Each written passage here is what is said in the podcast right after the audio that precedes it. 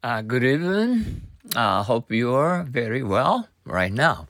Okay, and today is uh, Tuesday, November 8th. Uh, installment, installment. What's your hobby? What's your hobby? What's, what's your, your hobby, hobby? It's correcting various musical installments, but I can't play them. It's correcting various musical installments, but I can't play them. Correct, correct. Various, various. Musical, musical.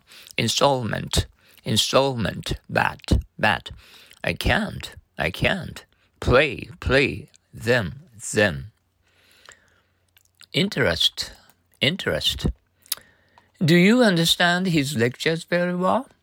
Do you understand his lectures very well? Do you? Do you understand? Understand his his lecture lecture very very well well. Not so well, but I haven't lost the interest in it yet. Not so well, but I haven't lost interest in it yet.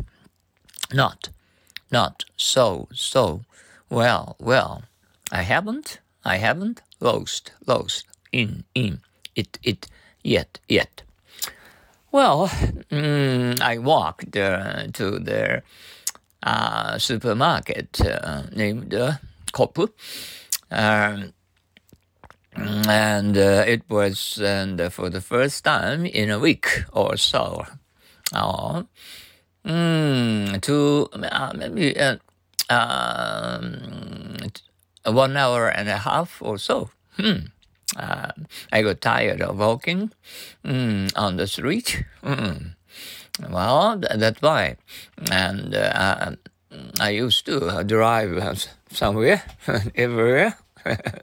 now we are very good at uh, driving.